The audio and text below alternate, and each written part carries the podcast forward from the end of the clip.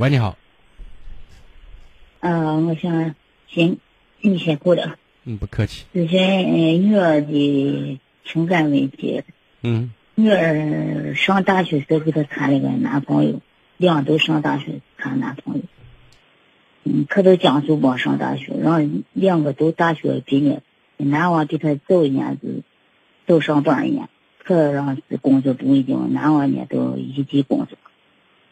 然后两个人谈到谈婚论嫁的时间呢，从前为小事情经常吵架，就是跟女儿俩都纠结女儿谈结婚问题。我女儿说她怕结婚，可我要知道你，怕啥？你一问说是那为了小事情从前闹腾。那么你姑娘现在怕跟那个男生结婚，还是怕跟男人接触啊？你女儿都跟着你个女儿在分析这个。嗯，喂，金荣老师你好。你好。呃，我刚才听到了，就是我是现在心里面有点怕跟我男朋友结婚。我相信你的怕一定不是空穴来风的。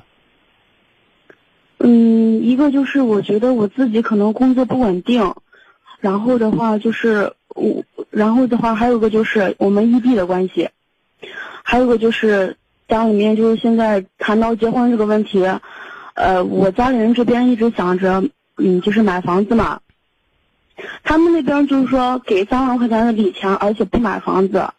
然后我心里面特别没有安全感，然后我妈也不同意，然后就一系列问题就在纠结。你看，首先我觉得你不自信，你不自信呢，是因为你的经历或者是你短暂的经历，让你更多的时候没有一种成功的感觉，或者说比较有。有闯劲儿，给自己可以带来一种啊，我我年轻，我可以经得起失败，或者说我有足够的信心做好我现在和未来要发生的事情。这方面自信你是没有的，你知道吗？我我知道。这是一。第二个呢，你和你男生交往的整个过程当中，随着时间的推移，我相信你对他的这种不安全感会越来越明显，因为他对你的包容度越来越差。嗯，金融老师是这样的，因为我当时上大学的时候，我是大三跟他谈的，然后我在江苏上学，他在这边在咱陕西上学嘛，嗯，然后一直是异地，然后我当时我当时我那个专业是在南方好找工作，然后回陕西之后，基本上找不到，但是就是因为这个关系，然后我就回来了，回来之后我就换行了，换行完了之后，他是在山西上班，然后又比较远，所以说我们一直是异地。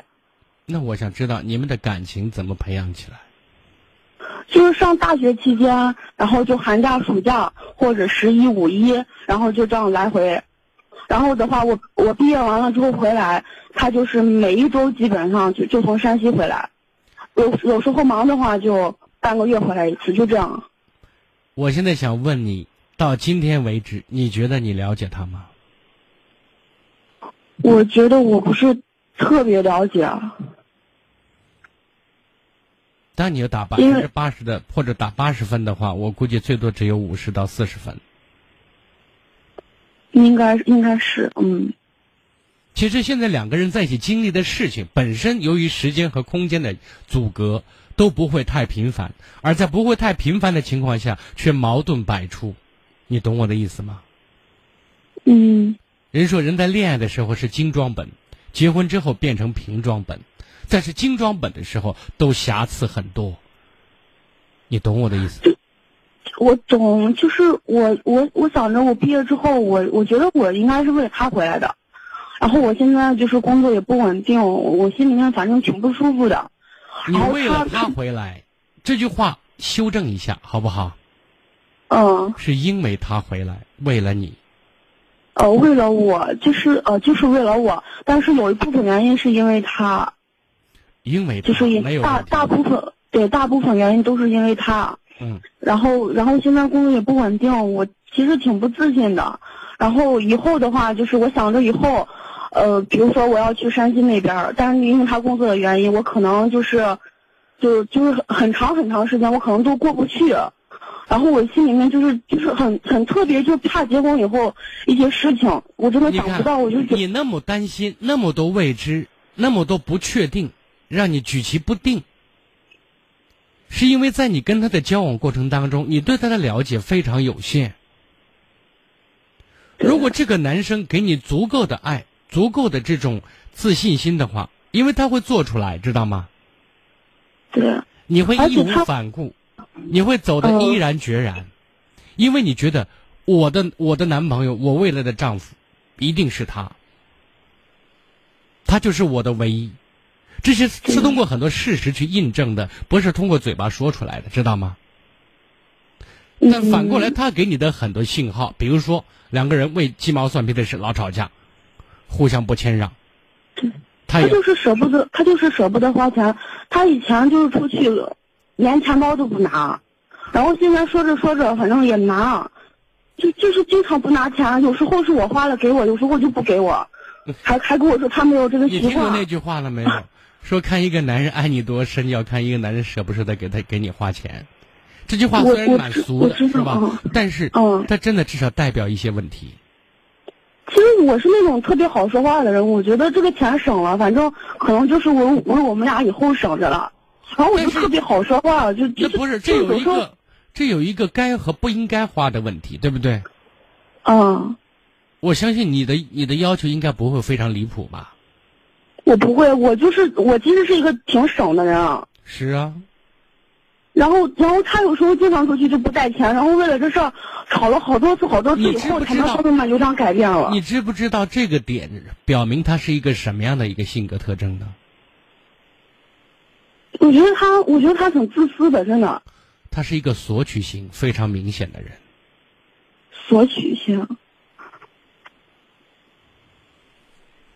你仔细回忆一下，你跟他经历在一起的点点滴滴，你可你你回忆一下，他照顾你感受的时候有多少，或者他习惯照顾你的感受吗？反正我有时候脾气不好，他反他就是还是相对比较包容我的。比如说吵架之后，他还是愿意先道歉。嗯，然后道完歉呢？道完歉之后，嗯，好像好像没有多大的改变。就是他，比如说我们俩经常就是因为钱这个事情，就不带钱这个事情吵，其他的事情也没有多少。再一个就是结婚买房子这个事情，然后就没有其他事情说吵。你问，因为你们现在面临的焦点突出的问题是这个，知道吗？嗯，并不表示以后这些其他问题不存在，其他问题是存在的，但是通过这件事情可以反映一个人处理这些问题、处理矛盾的方式和态度。你明白我的意思？这是可以以此类推、举一反三的。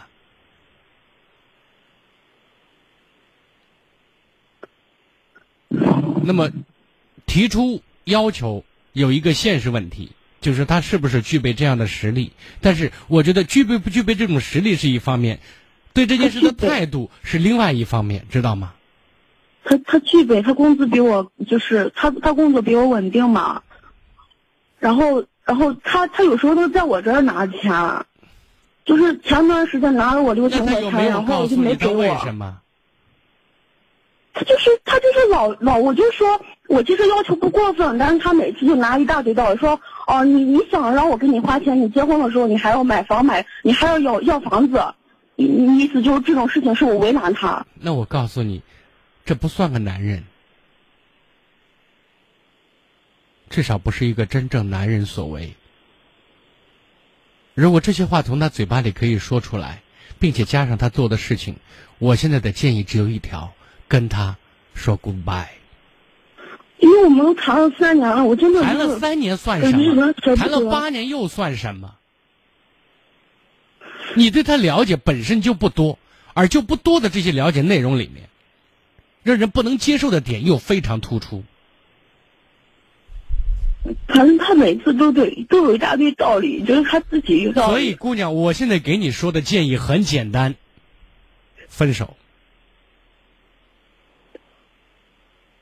你如果抱着侥幸心理，我估计有八成的把握，你过上一年或者半年之后，你如果有兴趣的话，可以给我再打电话说一下。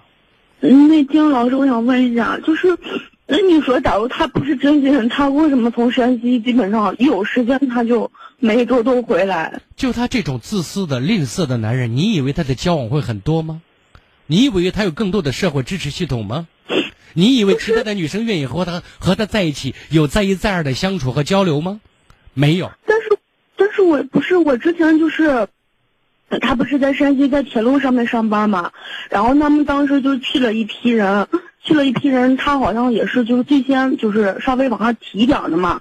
我是觉得他是有有一定能力的，然后他跟我说，他们单位还有人给他介绍对象啊，咋咋相亲啊啥的。你以为他有更好选择，他会再这样奔波吗？他会明知道距离的问题，明知道自己的很多想法，其实你满足起来也蛮困难的，他会还选择你吗？你了解他，你你了解他的朋友圈子吗？我跟他同学见过几次，也不是特别熟。你觉得他的朋友多吗？嗯，他朋友还可以，但是都是不是那种关系特别好的，关系好的就可能就那么几个。那么几个，在我看来，估计他一个都没有。所以我最近在想个问题，我说我是不是应该去山西那边看看，去他们单位看看，看他是跟别人打你为了给自。己一个交代的话，你可以去转转看看，好吧？对，因为我觉得如大学的时候果我现在想谈也不容告诉你的意易。思，咱明知道是错，就因为找一个男人不容易，然后把自己这一辈子搭进去的话，我觉得这个想法是错误的，知道吗？你可以去看看，我希望你看看他周围的人，这是其一。我希望你真的可以花出一天或者两天或者一个星期的时间，听听他讲他过去的成长，讲他经历过的事情，最主要是讲这些事情他的应对方式。过去在某种意义上代表未来，这叫生活风格，几乎不大会改变，明白吗？嗯，就这样吧，好吗？好好好，行好，谢谢谢谢几位老师啊再。见。